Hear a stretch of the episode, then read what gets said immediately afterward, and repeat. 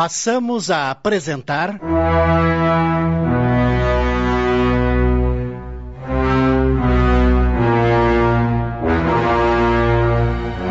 Amor e Vingança, obra de Betty Freitas, ditada pelo espírito Luiz E. Brancar. Adaptação de Sidney Carbone.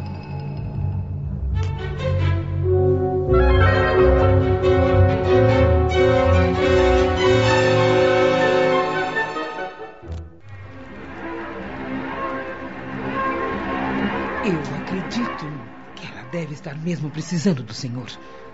Acredito que logo também o senhor saberá com quem está casado. E aí não terá pressa em voltar para casa. Por favor, senhora Mércia, vamos direto ao assunto. O que a senhora deseja? O que sabe sobre mim e minha mulher? Pablo olhou fixamente para Mércia. Ela tinha uma inflexão sarcástica na voz e seu ar de atrevimento estava irritando o advogado. E então? Sua mulher é a única responsável pela minha infelicidade e a de meus filhos. Evelise é seu nome, não? Pois bem, doutor, sua mulherzinha roubou meu marido, destruiu meu lar, levou-o à morte. E agora eu farei o mesmo com ela. A senhora é, é a viúva do artista plástico Locardier? Mércia fica desconcertada, pois não esperava que Pablo soubesse do passado de Evelise. Acreditava que ela o escondia com vergonha do que fizera. Quer dizer que o, o doutor. Se a senhora veio até aqui para dar continuidade à promessa que fez a Evelise de que se vingaria dela, está muito enganada. Eu sei de tudo o que houve entre ela e seu marido, a forma como ele morreu e sua sede de vingança. Mas, sinceramente, eu acho que a senhora está fora de si, vivendo única e exclusivamente para um propósito tão baixo e mesquinho. Mércia está perplexa.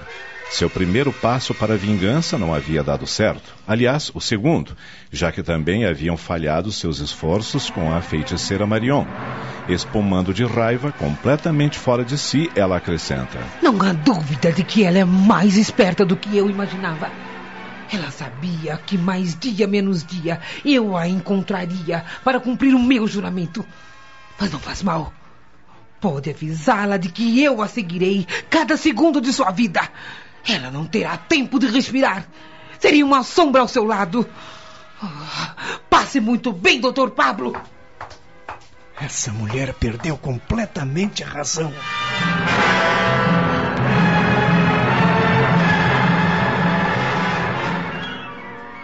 Ao chegar em casa, Pablo encontra Evelise e Maristela na biblioteca. Abraça a esposa, que está visivelmente transtornada, e. Eu sei o que a está preocupando, querida. Sabe? Dona Mércia esteve em meu escritório. Era a cliente que eu esperava. Ela me ligou ansiosa, eu achei que fosse um caso grave. Jamais pensei que se tratasse de uma desequilibrada. Ela ameaçou nosso filho, Pablo. Não se preocupe, ela nada fará. Na noite passada, quando cheguei do centro, Eulina entregou-me uma carta com palavras horríveis. E hoje me telefonou fazendo ameaças. Eu fiquei desesperada e liguei para a Maristela. E juntas decidimos falar com você. O que vamos fazer, Pablo? Acalme-se, querida, acalme-se. Vamos resolver isso sem envolver ninguém. Hoje mesmo vou contratar seguranças. Seguranças? Eles protegerão a nossa casa 24 horas por dia. Quanto a você, só sairá em minha companhia. E até quando teremos que viver como prisioneiros? Até pensarmos em algo melhor ou encontrarmos uma solução definitiva para este problema. E se vocês se afastassem dessa casa por uns tempos? Poderiam fazer uma viagem. Mudar de casa ou de cidade não adianta nada, Maristela. Além do que, não temos por que fugir. Então chame a polícia e denuncie aquela mulher. Não, não, por enquanto não. Precisamos primeiramente observar como ela pretende agir. E o que ela queria com você em seu escritório? Contar-me de seu envolvimento com o marido dela. Ficou enfurecida quando viu que eu já sabia de tudo. Acreditava que você havia me escondido os fatos. Perdoe-me, Pablo. Perdoe-me por fazer passar por tudo isso. Evelise, eu a amo. E sei que você também me ama. Vamos superar tudo isso, você vai ver. Ai, agora eu começo a entender. Entender o quê? A mensagem que recebi ontem no centro. Os espíritos superiores sabiam que tudo isso iria acontecer. Através da médium, eles deixaram evidente que, houvesse o que houvesse, eu deveria perdoar. Não posso me deixar abater. Não posso ter ressentimentos contra aquela mulher. Preciso orar por ela, pelos espíritos que a acompanham e pedir a Deus que esses empecilhos não atrapalhem a minha vida. Tenho de ser superior. Dona Mércia está magoada porque sente-se traída ainda. Está se deixando levar por essa mágoa. Hoje, com a experiência que tenho, mesmo amando Lucardier, jamais me envolveria com ele, pois sei que é muito doloroso saber que a pessoa que amamos está nos traindo. Hoje eu posso aquilatar como Dona Mércia se sentiu e o que ainda sente com relação a isso tudo. Você já imaginou o tipo de entidades que a acompanham? Sim, Maristela. Então faça o que disse, querida. Ore por ela e por essas entidades, mas ore com fervor para que Deus ouça as suas preces. Bem, agora eu vou para casa. Mamãe deve estar preocupada. Está tudo bem, não é, Pablo? Vá em paz, mana. Obrigada por tudo, Maristela.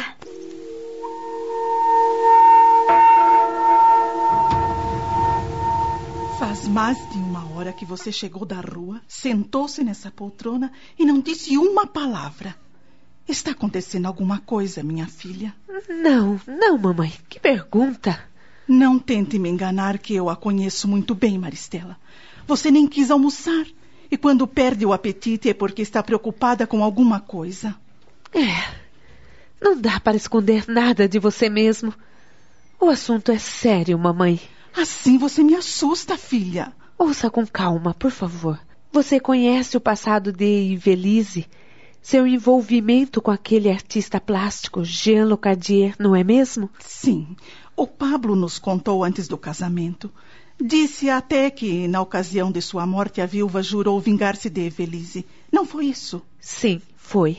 Por que está se referindo a esse assunto agora? Porque Mércia, a viúva, está bem próxima de nós. Principalmente de Evelise. Está fazendo ameaças. Ameaças? Maristela põe a mãe a par dos últimos acontecimentos. Meu Deus! E o que eles pretendem fazer? Pablo vai contratar seguranças para vigiar a casa dia e noite. Mas isso não é suficiente. Ai, meu Deus, eu temo pela vida do meu neto. O Pablo devia chamar a polícia. Ele fará isso se achar necessário, mamãe. Fique calma. Por enquanto, é melhor evitar escândalo. Pablo é um advogado conceituado. A imprensa pode divulgar e isso não seria nada bom. É, de certa forma, ele tem razão. Pode ser também que essa mulher esteja blefando, querendo torturá-los psicologicamente, entende? Você acha? Isso também é uma forma de vingança. Estamos apresentando. Amor e Vingança. Voltamos a apresentar.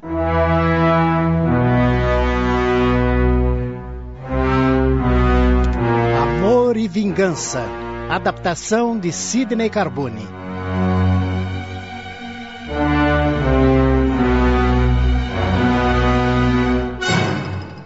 Pablo contratou dois seguranças para proteger sua família, mas mesmo assim o clima é tenso na casa. Cada vez que o telefone toca, Ivelise assusta-se, pensando ser Mércia. Pablo, por seu lado, tenta não pensar no que está acontecendo, mas no íntimo sabe que a situação é insustentável. Ele nem tem comparecido ao escritório nos últimos dias, deixando toda a responsabilidade do trabalho para o pai e os demais funcionários. Procura ficar o máximo possível ao lado da esposa e do filho, falando sobre assuntos banais para quebrar a tensão reinante no ambiente. Quem será, Pablo? Calma, querida, calma. Eulina vai atender. A empregada atende, em seguida dirige-se para a patroa e diz que é para ela. Ivelise sente um calafrio. Não disse o nome, Eulina. Tratava-se de Daniele. Está vendo? Você se assustou à toa. Ai, graças a Deus. Rapidamente ela atende a amiga querida. Daniele? Lise, minha amiga, como você está? Mais ou menos, Daniele.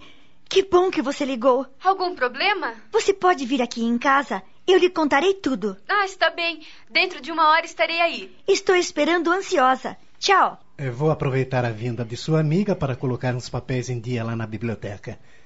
Relaxe, meu amor. Nosso amor é maior do que qualquer ameaça. Logo tudo isso vai passar.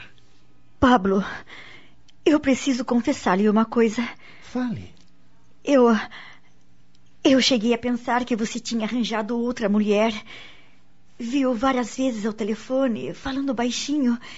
E imaginei que. Eu é quem devo pedir-lhe desculpas por causa do meu comportamento infantil. Comportamento infantil? Do que está falando? Sentindo você muito distante de mim, eu comentei com meu pai minha apreensão e juntos pensamos numa maneira de deixá-la enciumada. Queria testar seu amor, saber se você ainda me amava como antes. E então arquitetamos um plano. Que plano, Pablo? Combinamos que eu ligaria para ele todas as noites quando chegasse em casa do trabalho e lhe diria: Eu a amo demais, referindo-me ao meu amor por você. Seria uma maneira de deixá-la preocupada, acreditando mesmo que eu tivesse arranjado uma amante. E isso reacenderia o seu interesse por mim. Então, era com o seu pai que você falava? é claro, meu amor. Se você duvida, pergunte a ele. Quem diria, hein? O seu pai, um homem sisudo, de pouca conversa, prestando-se a esse tipo de coisa. Por favor, não o recrimine. Ele só quis ajudar-me. Recriminá-lo eu? Acho maravilhoso de ter compactuado com essa brincadeira. Amo vocês dois.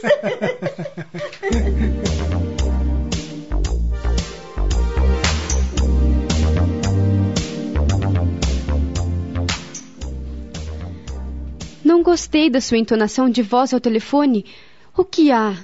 Não me diga que você e Pablo brigaram. Nós, brigados? Estamos ótimos, querida. Ele me ama e eu o amo cada dia mais. Ah, graças a Deus. Percebo que você tirou aquelas ideias malucas da cabeça de que ele tinha outra e desistiu de procurar ajuda com essa gente que só engana os trouxas. Foi tudo uma bobagem, Daniele. Agradeço a você por não ter me levado a esses lugares, não ter alimentado minhas ilusões a respeito. Entretanto, você não me parece totalmente tranquila. E nem poderia. Aquela mulher, Dona Mércia, andou me fazendo ameaças por telefone e foi procurar Pablo no escritório. E como ela descobriu o seu telefone e o endereço do escritório? Talvez pela lista telefônica, sei lá. Ai, que loucura! Já se passaram alguns anos. Eu não pensei que ela ainda estivesse tão magoada com o que aconteceu, que tivesse esquecido aquela promessa que fez no cemitério, mas me enganei. Essa mulher está vivendo em função dessa maldita vingança, Daniele. E pior, ela ameaçou meu filho. Que horror!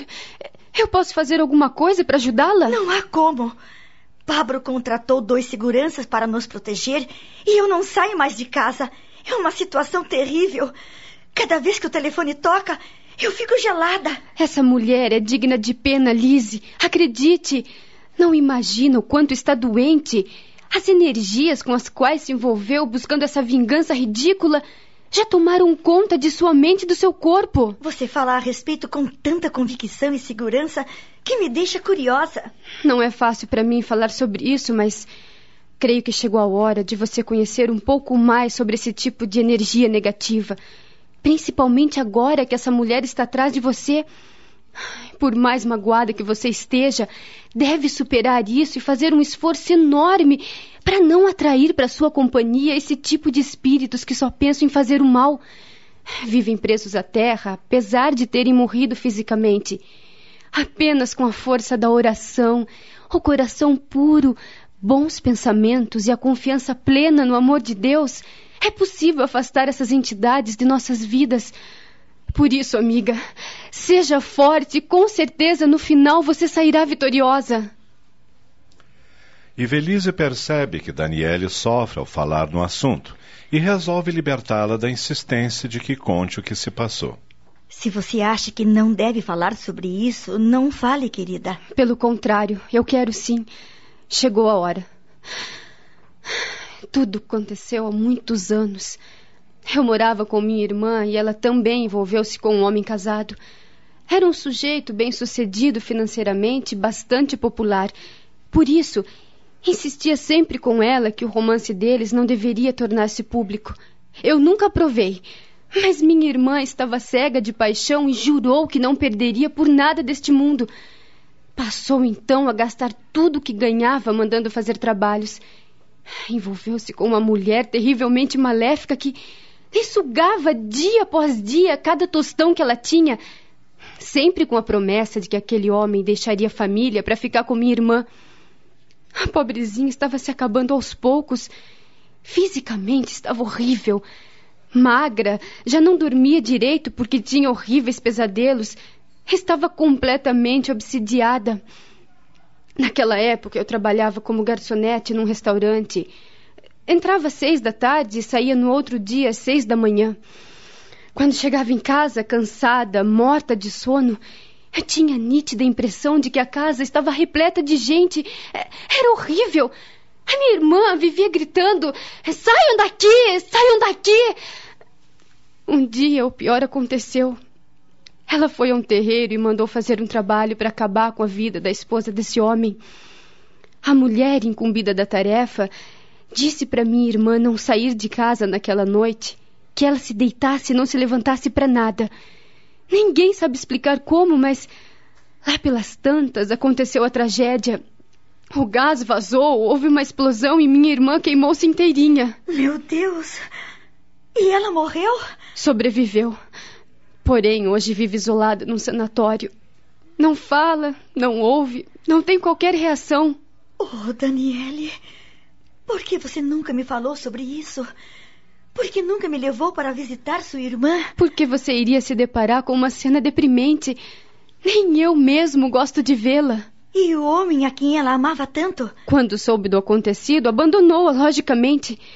Nunca sequer ligou para saber como ela estava.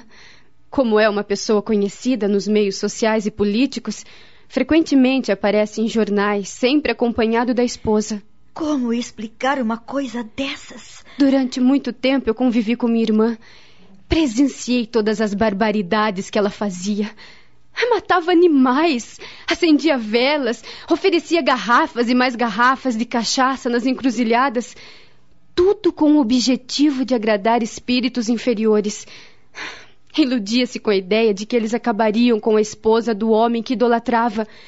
É por isso que eu lhe digo, Lise, envolver-se com essas entidades do mal é fazer um pacto com as trevas e cavar a própria sepultura. Acabamos de apresentar. Amor e Vingança, obra de Betty Freitas em 15 capítulos, ditada pelo espírito Luiz E. Brancar. Adaptação de Sidney Carbone.